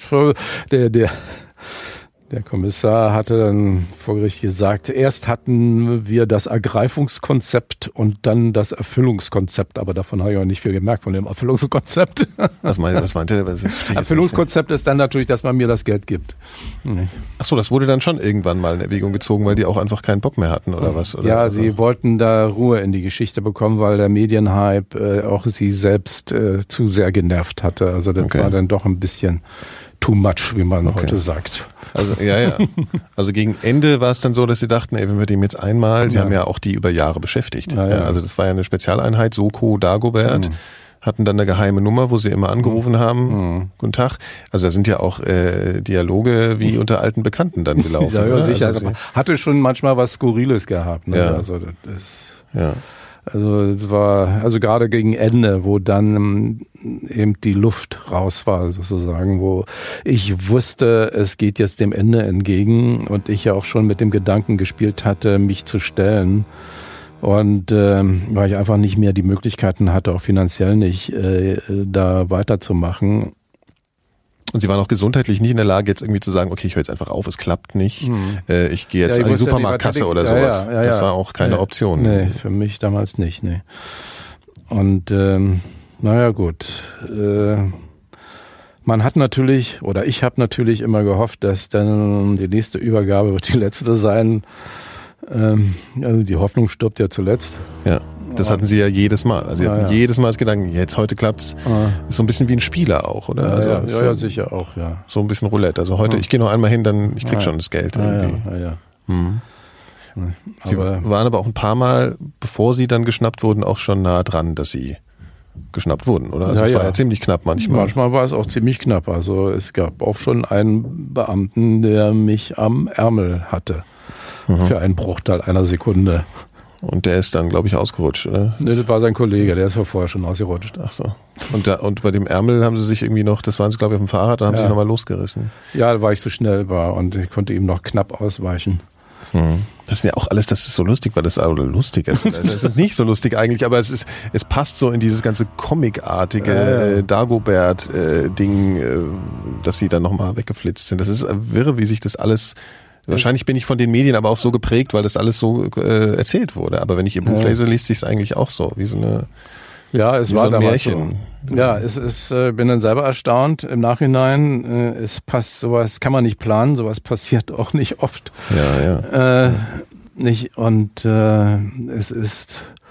Ich habe äh, auch lange gebraucht, damit irgendwie umzugehen, auch äh, mit der Bekanntheit, äh, weil für mich war es ja nun auch nicht so lustig. Ähm, kann ja, natürlich die Leute verstehen, die sich darüber amüsiert haben. Und wenn die dann äh, mir freudestrahlend auf der Straße entgegenkommen und mich umarmen wollen und die Hand mhm. schütteln und sich freuen, mich zu sehen und kennenzulernen, ähm, freue ich mich natürlich, dass derjenige mich mag.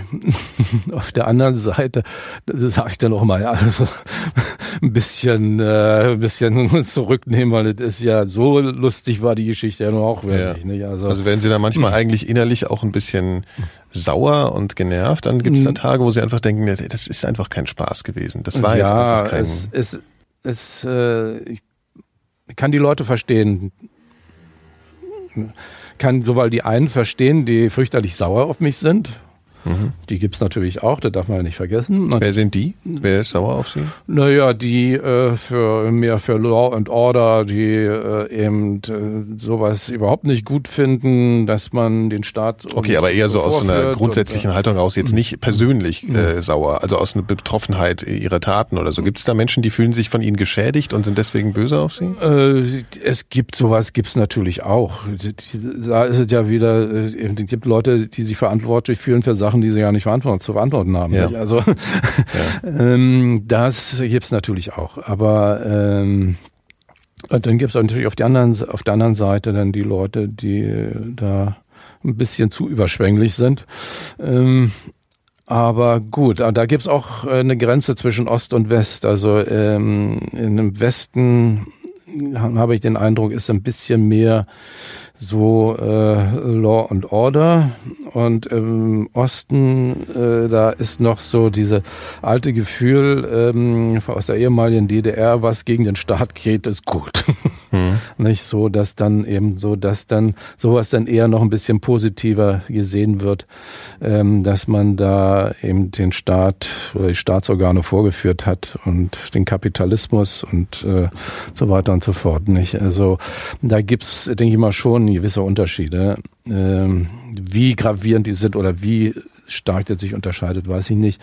Ich hatte ja mein Buch veröffentlicht und äh, muss sagen, äh, 99 Prozent aller meiner Lesungen äh, waren in der Osthälfte Deutschlands. Mhm. Vom Dars bis Dresden äh, habe ich alles bereist, aber einmal bin ich äh, nach Stuttgart eingeladen worden, da war die Veranstalterin allerdings auch aus dem Osten gebürtig. Das ist interessant. Also, Sie sind einfach nicht eingeladen worden im Westen sozusagen. Ja, das ist richtig, ja, ja. Nicht? Sehr verrückt. Und dann kommt noch hinzu, ich arbeite ja schon äh, seit Gott, die Zeit vergeht so schnell. Äh, seit mindestens 15 Jahren äh, für den Eulenspiegel, Satire-Magazin. Ja. Und äh, das ist ja eine, ein Magazin, was in der Osthälfte Deutschlands sehr bekannt ist, einen Namen hat. Es war mal früher in früheren Zeiten Bückware gewesen. Die Abos wurden vererbt und so weiter. Richtiges Kultblatt. Mhm. Und äh, dadurch äh, bin ich auch in der Osthälfte Deutschlands den Leuten noch weiter äh, ja. im Gedächtnis geblieben und dann eben mit den neuen Arbeiten, mit den Karikaturen und so. Und wenn ich dann eben äh, jetzt äh, in Dresden oder Erfurt oder sonst was unterwegs bin und dort auf Leute treffe, die mich erkennen, dann bringen sie mich dann auch schon eher mit dem Eulenspiegel in Verbindung. Das ist interessant. Ja, ich glaube auch, dass äh, jüngere Leute sie vielleicht dann sogar auch dann wiederum eher für übers Dschungelcamp ja. kannten. Ich weiß noch, als sie da ja. damals, als es hieß, sie gehen da rein, ja, ähm, äh, da, da, da, da mussten, da wussten nicht alle, nee, nee, so, wer, wer, sie sind. So, und. Also mir ist die Idee, das ist ja auch schon echt lange her, ich habe ihn ja ein paar Mal geschrieben, das mhm. hat sich dann immer wieder verzögert. Sie waren damals mal in der Talkshow, Roach und Böhmermann. Ich ja. So. Und da habe ich mich auf einmal an sie erinnert mhm. und war dann total ein bisschen verärgert, weil sie eigentlich kaum zu Wort kamen. Mhm. Äh, und habe dann gedacht, also die Geschichte möchte ich eigentlich nochmal hören, obwohl mhm. sie ja wahrscheinlich das Gefühl hatten, sie haben es schon oft erzählt. Aber ich hatte das Gefühl, also ich hatte es einfach noch nicht wieder gehört und ja, ja. Äh, so und das da ist mir das und ist es auch so, dass ich bei solchen Talkshows oftmals, wenn mir die Fragen zu blöd sind, auch ziemlich schnell dicht mache. Okay. Ähm, und äh, dass ich dann äh, sehr schmallippig äh, drauf antworte und ja. kurz. Ja. Ja, ja.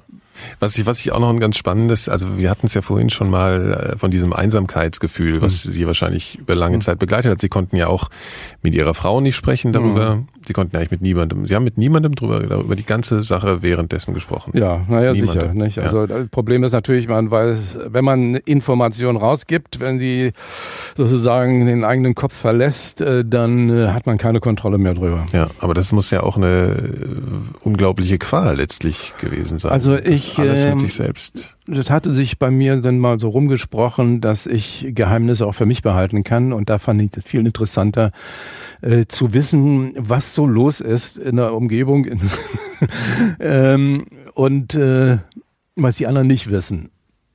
Das habe ich jetzt nicht verstanden. Ja, also, also ja. wenn also zum Beispiel äh, so Beziehungssachen zum Beispiel. Ach so, ja. Aus, also aus dem privaten Bereich. Ja. Wenn man dann eben weiß, der macht das und der hat jenes, der hat eine Freundin, aber nebenbei noch eine andere Freundin und so weiter, ja. aber keiner darf vom anderen was wissen. Mhm. Nicht, der ja. weiß, welche Gedanken er hat, welche Gedanken er hat, aber äh, und sie und das und alles. Dann ist das unheimlich interessant. Und man würde es ja kaputt machen, indem man jetzt das alles ausposaunt. Ne? Ja. Und dann, äh, äh, wenn man dann sozusagen anfängt, hinter die Kulissen zu schauen des Lebens, ähm, ja. wie das so alles abläuft, äh, dann hatte ich für mich mehr Gewinn daraus gezogen, als wenn ich dann äh, da jetzt meine, mein Wissen äußere und ja.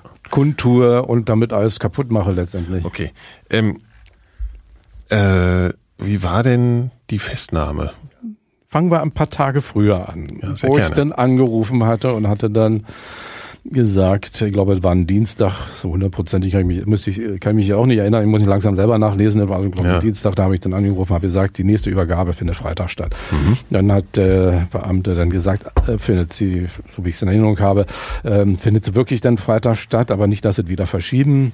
Und dann sagt, ja, ja, nee, wir machen das jetzt Freitag. Und dann, ja gut, aber wirklich Freitag, ja, ja. Ähm, aber ich habe da nämlich eine Bitte, ähm, nicht, dass Sie mich jetzt falsch verstehen, so sagt er zu mir. Mhm. Ähm, am Sonnabend heiratet meine Tochter und äh, da möchte ich natürlich gerne dabei sein. Und deswegen, und, und da kam bei mir natürlich wieder der Schalk durch und äh, dann sagte ich so, würden Sie mich dann einladen? Und dann hörte ich dann erstmal nix. würden Sie denn kommen? Und ja, da habe ich dann nicht drauf geantwortet. Ja, ja. Also so war der Ton zwischen ihnen. Sie haben telefoniert mit mit Karstadt. Also sie hat, der hat, also, eine, ja, oder wie war das? Nicht war, mit der, das war natürlich ein Beamter gewesen. Das so. ist natürlich klar. Äh, okay. Selbst wenn ich bei Karstadt glaube ich angerufen habe, dann haben sie das natürlich weitergeleitet. Ja, okay. Ähm, aber und der es, es ist natürlich, äh, es, das ist ja das Skurrile, das ist natürlich klar, äh, was man jetzt als skurril empfindet, äh, weil äh, man ja eigentlich eine Straftat begeht. Man ja. erpresst eine Firma, dann äh, sind die natürlich sauer. Die dürfen es sich aber nicht anmerken lassen. Nicht, sie können dann nicht, wenn sie dann anrufen, sagen, du altes Schwein, ja, und riskieren so sie eine Bombe sozusagen, oder was? Ja, also sie dürfen sie nicht na, reizen oder was? Oder ja, was? also das ist dann so, äh, dann wird so getan, so als wenn man sich unter alten Freunden, ach schön, dass Sie anrufen, wir haben so lange auf Sie gewartet. Mm, mm, ja, nicht, also das ist dann wirkt dann schon ein bisschen skurril. Das ja. ist, äh, Genau, dann hatte also dann war es so, sozusagen, machen wir am Freitag. Ja, also ja, und dann statt Samstag, weil wegen der Hochzeit. Ja, und, und dann äh, auf das war im Raum Potsdam dieser Anruf äh, von einem Telefon, was damals noch nicht digital war. Und hatte das Gespräch, weiß nicht, wie lange das gedauert hat, zehn Minuten, Viertelstunde. Normalerweise habe ich ja nicht so lange telefoniert. Ich wollte gerade sagen, das ist ja ewig. Ja, ja. Und okay. äh, aber wie gesagt, die Luft war ja raus, das war vorbei, aus Sense. Ich wusste ähm, nach dieser, nach diesem Versuch der Übergabe kannst du sowieso nicht mehr weitermachen, kannst du die nur noch bei der Polizei melden. Und dann äh, äh, bin ich dann weg auf dem Fahrrad zu meinem Auto. Dann äh, hatten sie die Nummer aufgeschrieben und ich hatte diesen Wagen auch schon unter meinem richtigen Namen gemietet. Und äh, Ach so, dann hatte ich im Rückspiegel in, in, der Dunkelheit dann plötzlich ein Blaulicht gesehen, was mich gewundert hatte. Und dann dachte ich, oh Gott. Und dann war das Blaulicht, aber hatten sie wieder ausgeschaltet. Dachte ich, warum? und so, aber die hatten ja dann eben äh, mein, mein, das Kennzeichen dann aufgeschrieben und haben dann sich um andere Sachen gekümmert, was auch immer. Und dann hatten sie mich aufgelauert. Okay, dann sind es ja irgendwie äh, und dann klassische Festnahmesituation auf der ja, Straße, oder? Hm. Ja, ja, ja. Also war dann erste Telefonzelle, wo ich äh, telefonieren wollte, war kaputt. Und dann habe ich die nächste gesucht. Dann hatte ich da kurz meinen Text aufgesagt. Äh, und als ich raustrat, hörte ich dann auch schon Reifen quietschen und einen dunklen BMW um die Ecke geschossen kommen. Und da wusste ich dann schon, was los ist. Und habe dann meine Hände hochgehoben, um zu zeigen, dass ich keine Waffe bei mir habe. Und äh, die stürzten dann raus, drückten mich an die Haus waren, klopften mich ab, klopften sich selbst ab, äh, klatschten sich ab. Ach so. Äh, und, äh, oh und am Abend sich tanzten und so okay, fast, sie, sie übertreiben jetzt ein bisschen, aber, aber es war schon, eine, es war schon fast, ein bisschen Fastnachtsstimmung fast, sozusagen. Ja, ja, also. fast. Es war wirklich so, dass ah, die ja. haben sich ja abgeklatscht und alles da. Und ähm, ja. gut, ähm, dann wurde ich ins Auto verfrachtet und dann ging es dann ab zum Präsidium und ähm, wie waren die so von der, also waren die freundlich zu Ihnen? Die oder? waren sehr freundlich zu mir. Ah, ja. Nicht? Also einmal während der Fahrt habe ich gesagt, dass die Handschellen hinten ein bisschen drücken, da haben sie nach vorne genommen, dann mhm. durfte ich dann mich bequem hinsetzen. Mhm. Und dann hatte dann einer, der vor, vorne auf dem Beifahrersitz saß, sich so mir umgedreht und gesagt, ähm, wollten Sie denn Menschenleben gefährden oder Menschen töten oder so? Und habe ich gesagt, nein. Sehen Sie, hat er gesagt, genau das haben wir auch gedacht. Hm. Es ist auch wieder wie so eine Beendigung eines Spiels. Ne? Also waren die, waren die Polizisten letztlich auch beeindruckt von dieser von dieser Mediengeschichte auch. Also war das ja, einfach sicher, alles so, sicher. das war ja, ja. wie so, jetzt ist das Spiel zu Ende, jetzt haben wir gewonnen. Es sozusagen. war, äh, ja, mal für die Polizisten hat es mir teilweise sogar leid getan, äh, weil die sich natürlich im Überschwang ähm, ein bisschen daneben benommen haben, so wie sie sich eigentlich nicht dürften äh, von der Gesetzeslage her. Die hatten da ja äh, Fotos äh, gemacht, natürlich an die Medien verkauft und so weiter. Ach, und da gab es dann mächtig Ärger für die. Hm, also Fotos von irgendwelchen Sachen, die sie gebaut haben oder nee, so? Nee, nee, von der Verhaftung. Ach so. Die haben da so, wie heute würde man sagen, Selfies. Ja, ja, also ungefähr, ja, ja. Wirklich? Damals ja. war es eben noch nicht mit Selfies, aber die haben ja. dann da fotografiert und äh, hatten das der Presse weitergegeben und das hätten sie so natürlich nicht machen dürfen und mhm. ähm, da gab es für die noch mächtig Ärger. Und das hätte ihnen noch leid getan. Ja, schon, mein Gott, jeder möchte sein Leben leben, halbwegs irgendwie über die Runden kommen und äh, wenn man sich natürlich dann daneben benimmt, ähm, Dinge tut, die man nicht tun sollte, vielleicht im Überschwang der Gefühle nicht dran denkt, was auch immer da eine Rolle spielt. Ähm, ja, ich wünsche eigentlich jedem immer nur das Beste. Ich bin einfach zu gut für diese Welt.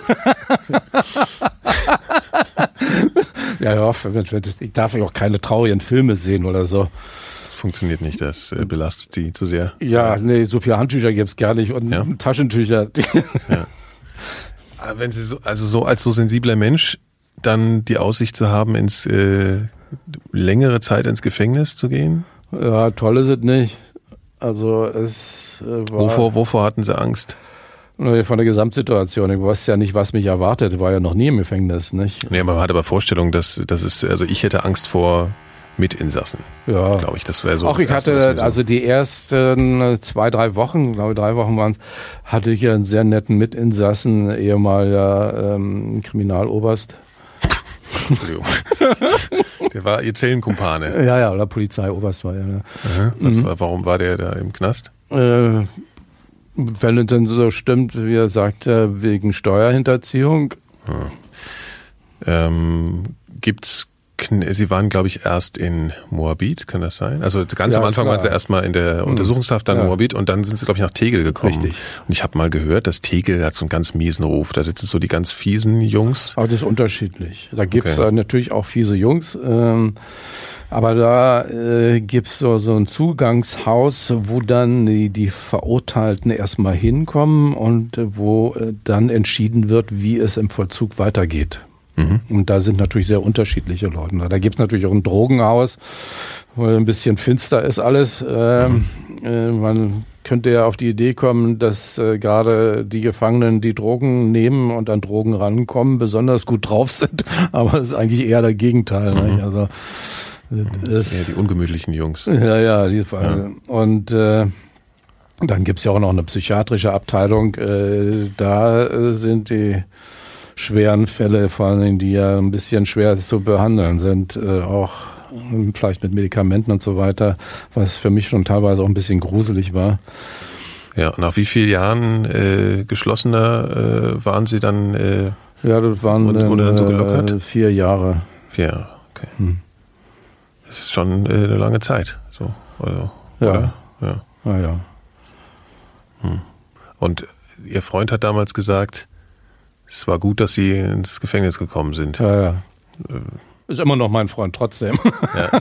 Sie würden es auch nicht unterschreiben, aber Sie äh, Doch, doch, ich meine, ich verstehe, was ja, er damit meint. Nicht? Also da hat sich ja mein Leben ja zum Positiven gewandelt. Nicht? Also auch äh, die Arbeit, die ich jetzt tätige, die als Karikaturist und alles sowas, äh, das ist äh, ja für mich eigentlich sehr positiv.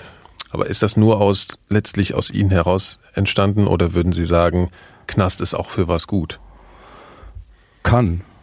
Kann für was gut sein, muss aber nicht.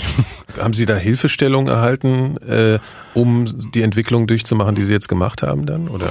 Hm, nö, eigentlich. Äh, es ist so, dass ich natürlich äh, aufgrund meiner Bekanntheit und allem drum und dran natürlich mehr Kontakt zu Psychologen hatte, dass man dann mhm. eben so ein regelmäßiges Treffen hatte und ähm, weil die interessiert Neurologen. waren an Ihnen oder was? Oder, oder? Mm, ja, das ist dann auch so, dass äh, natürlich die Senatsverwaltung und äh, auch die Gefängnisleitung, äh, falls irgendwas schiefgehen sollte, natürlich auch äh, sagen möchten können, dass sie, dass sie mhm. sagen, eben, ja, wir haben ja alles getan, der war eben in Behandlung und was ich was alles, mhm, mhm, mhm. nicht, ähm, mhm. damit sie sich dann eben auch absichern und äh, das, äh, ja, das, äh, deswegen hatte ich dann eben auch äh, häufiger Kontakt.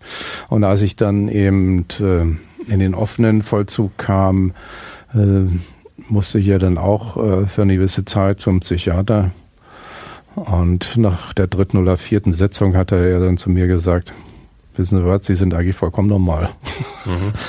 Ähm, aber sie, die Ehe ist gescheitert dann. Das, ja, ja, ja, ja, ja. Aber das war jetzt nicht so tragisch, weil äh, ich hatte eingangs schon gesagt, dass es ja eigentlich eine Vernunft ist. Ja, ja. Und äh, ihr Sohn lebte dann äh, bei meiner bei, bei damaligen Ex. Ja, ja. Wie alt ist der jetzt?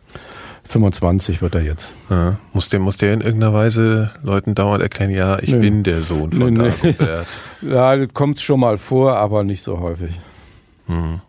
Okay, also er ist nicht äh, dauerhaft genervt von, nee, nee. von dieser Prominenz. Ja. Nee, nee. Ähm, da können Sie ja gar nicht alles senden, was ich hier gesprochen habe. Das geht ja stundenlang. Ist, ja, wir sind gleich fertig, keine, keine Sorge. äh, nee, wir senden das ja auch nicht. Das ist ja als Podcast im Internet. Vielleicht sollte ich mal das denn zum Anlass nehmen, äh, ja. Facebook darauf hinzuweisen, dass man sich das anhören kann. Ja, das können Sie gerne. Genau, da können Sie mal auf Facebook jetzt Werbung Ja, und dann machen, kann ich also, was ich im letzten halben Jahr so erlebt habe. Ja. Achso, dann gehen wir jetzt komplett Ihre, Ihre Urlaube und alles durch oder was auch immer. Ja, ich habe ja. jetzt meinen letzten Urlaub, den habe ich jetzt in 3D gefilmt. Sie haben tatsächlich, Sie haben so eine 3D-Kamera gekauft oder nee, was? Nee, nee, habe ich selbst zusammengebastelt. Ja, natürlich. Ja. natürlich. Was auch sonst. Ja. Wir haben hier auch eine, eine Bastelsendung, die im Radiobüro regelmäßig gemacht wird. Das hat mich sowieso an so eine, an so eine moderne ähm, Bewegung eigentlich erinnert. Ich weiß nicht, ob Ihnen das schon mal so unter die äh, Augen gekommen ist. So eine Maker-Szene. Ich weiß nicht, ob hm. Sie das kennen. Die hat ganz viel basteln, auch ja. diese Drohnenleute so, und diese ganzen schön, Geschichten. Ja, ja ich meine, das wäre auch was für mich gewesen. Ich wollte gerade sagen, also eine Drohne auch in der Vergangenheit. Ganz, ganz sicher wäre es doch mal eine Drohne gewesen. Ja, die haben heute. Denken Sie manchmal, ja, heute haben die ganz andere Möglichkeiten, die Leute. Also äh, wundern Sie sich manchmal, dass, dass nicht noch mehr Leute so äh, solche elaborierten ja, ja. Äh, äh, Verbrechen planen, weil das ist ja eigentlich relativ Also ich kann natürlich alles. dringend davon abraten. Ja, ja, das müssen Sie natürlich sagen. Aber, Nicht nur, ja. dass ich das äh, äh sagen muss, sondern es ist natürlich auch so, das hat die Polizei ja auch äh, selber mir gegenüber so geäußert, dass äh, sie sehr viel aus meinem Fall gelernt haben und dass sie natürlich manche Fehler nicht mehr machen und äh, dass, äh, ja, das ist dann eben äh, für Leute, die das Ganze dann vielleicht auch nochmal gerne versuchen möchten, unvergleichlich schwerer geworden ist oder unmöglich geworden ist, mhm. ähm, da anzuknüpfen. Mhm. Wieso sind Sie eigentlich ins Dschungelcamp gegangen? Ja, äh, soll ich mal die ganze Geschichte sagen, aber ganz kurz gefasst. Also, so, also, äh, ganz Frage vorher, äh, die, die äh, sind Sie eigentlich, nicht zivilrechtlich bis ans letzte Ende der Welt verklagt worden? Nein. Den Rest also das kommt jetzt alles, mache ich jetzt alles in einem Abwasch. Gut, äh, also es ist so, äh, ich habe hin und wieder mal so ein bisschen Dschungelcamp geguckt beim Zappen. Allerdings geht die Sendung so lange, dass ich immer vorher schlafen gehe, bevor da Aber so ein bisschen habe ich immer so reingeguckt. Und dann habe ich gemerkt, es sind ja manchmal so Charaktere dort äh, zu finden, da, und ähm, die vielleicht eine gewisse Ähnlichkeit mit mir haben äh, vom, von der Geschichte her und ähm, dass äh, Big Brother bei mir schon zweimal angerufen hatte in den vergangenen Jahren davor ähm, und ich immer abgelehnt hatte und da gedacht, aber wundert mich, dass er mit Dschungelcamp noch nicht angerufen hat. Bei mir äh, würde doch in ihr Beuteschema passen. Dann hatte ich mir zufälligerweise die Sendung dann vor meiner, die Staffel vor meiner Staffel dann eben angeguckt, ein bisschen genauer, um zu sehen, ob, wenn sie dann anrufen sollten, ob ich das machen würde. Und dann äh, hat äh, ein halbes Jahr später Telefon geklingelt, schönen guten Tag, äh, äh, würden Sie gerne am Dschungelcamp teilnehmen? Und dann muss ich mir das Lachen verkneifen. ist alles schon fertig geplant, ich bin morgen ja, da. Ja, ja.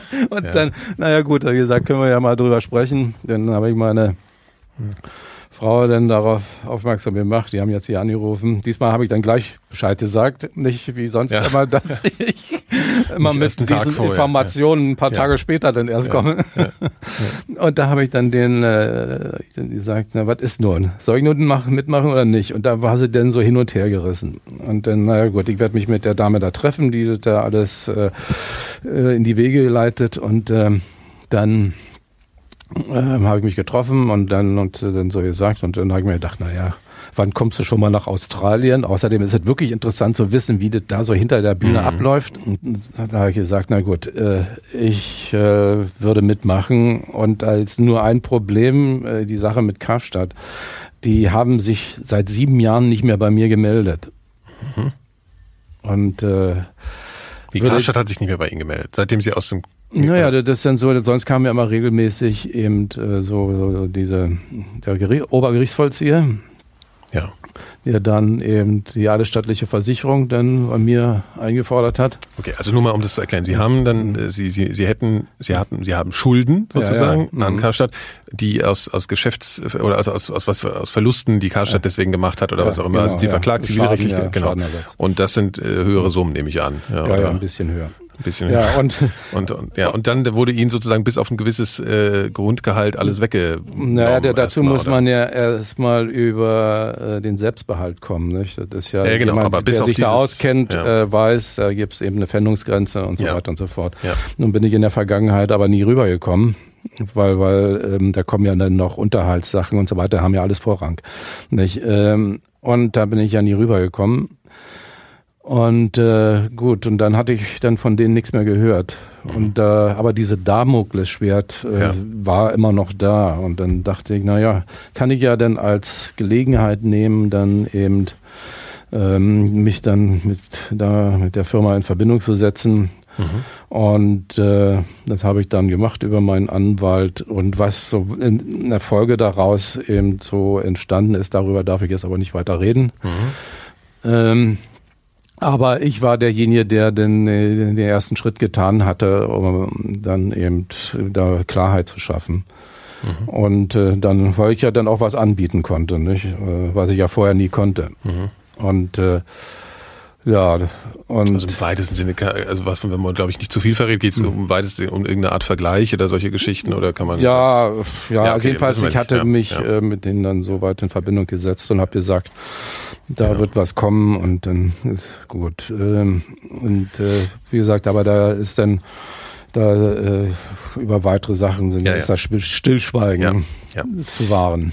Also war es aber auch eine Motivation, äh, das Geld sozusagen und sich auch irgendwie dann so ein bisschen also eben, sie sind ja dann auf Karstadt zugegangen und haben mhm. gesagt, okay, ich gehe dahin mhm. und das ist auch eine Motivation zu sagen, ja. Äh, ich verdiene da jetzt Geld und kann dann auch noch mal ein bisschen mhm. was von meiner ja, ja, Schuld, Schuld abtragen. abtragen. Das war schon auch, ein, auch eine Motivation. Ja, ja. also okay. das war dann ein bisschen anders, als dann gerne die Boulevardmedien darstellen, dass dann derjenige dann nun jetzt, dass, der Gerichtsvollzieher kam und ihm dann alles weggenommen hat. Das war das Quatsch. Okay. Okay. So ist das. Aber das war dann auch ganz lustig gewesen. Ich bereue es nicht. Ich habe herzhaft gelacht. Ja.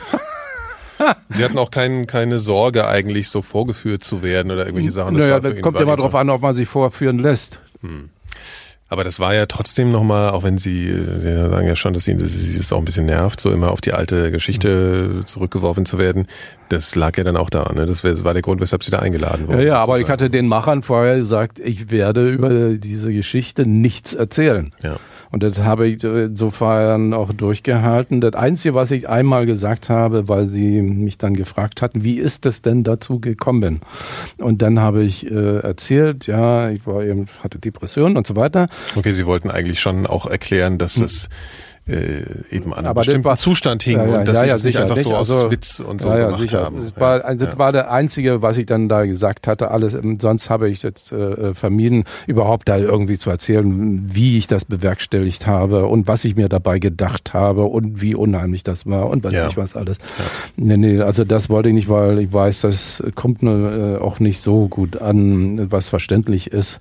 Also bei einigen, bei meinen Freunden, bei der Polizei vielleicht nicht und so weiter. Mhm.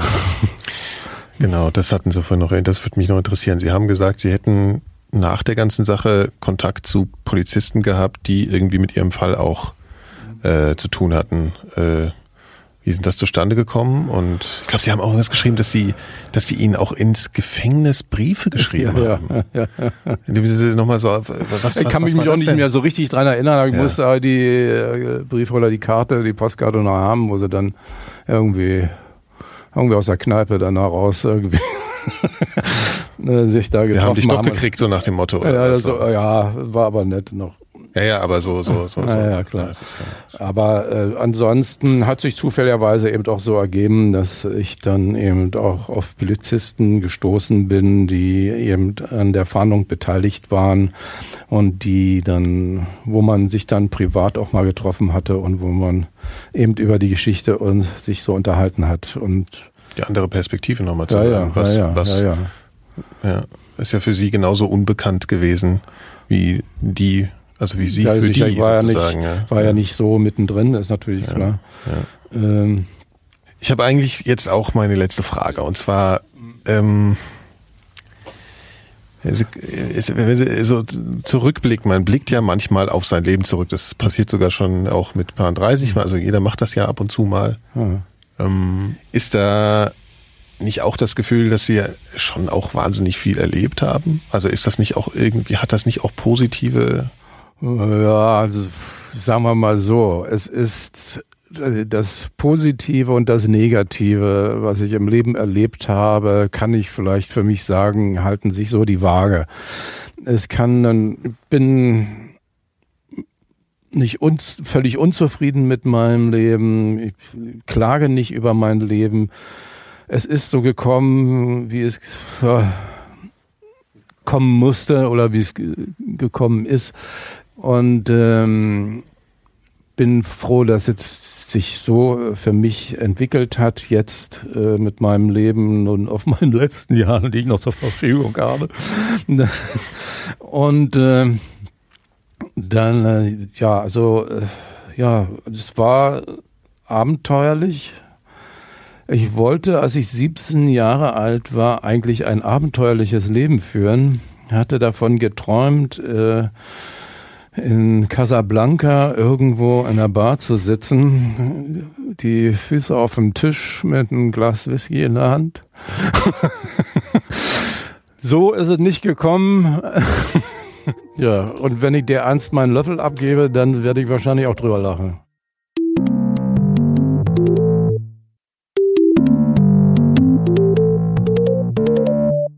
Das war mein Gespräch mit Arno Funke alias Dagobert. Weitere Episoden der Elementarfragen findet ihr unter elementarfragen.4000herz.de. Bei unserem Podcast-Label 4000 Hertz findet ihr außerdem noch andere spannende Sendungen. Hört doch mal zum Beispiel bei Durch die Gegend rein. In der aktuellen Folge geht der Autor Christian Möller am Strand spazieren. Mit Georges Kamerun. Eigentlich war hier eben genau nichts. Und auch abends nicht. Also hier ist nichts. Aber hier war es manchmal cool. Ähm, ja, und im Sommer natürlich schon mit ins Wasser rein und all das Zeugs was man so macht als junger, aufwiegelungsbereiter Mensch. Scheißebaubereiter Mensch, könnte man auch sagen. Ne? Das ist ein wichtiger Begriff in dem Buch auch. Du schreibst, ja, dass es eine Scheißebauwut wie ein Virus gegeben hat in dieser Gegend. Ja, der Scheißebaubegriff, der ist ja ein ganz normaler. Ich habe den aber nochmal gut verstanden. Auch das kommt auch, glaube ich, vor wo ich da versucht drüber zu schreiben, ähm, was für Bekannte man hat. Einer davon ist eben ist ein sehr berühmter Maler. Der hat mir irgendwann mal gesagt, dass man sich daran auch erkennt, an diesem komischen Wunsch, gemeinsam Scheiße bauen zu wollen.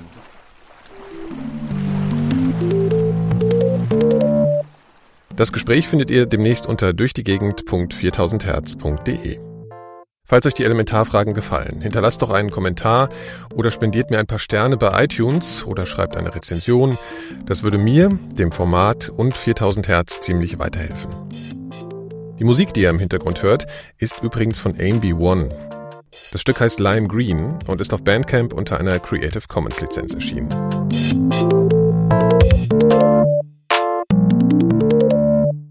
Eine Produktion von 4000 Hertz 2016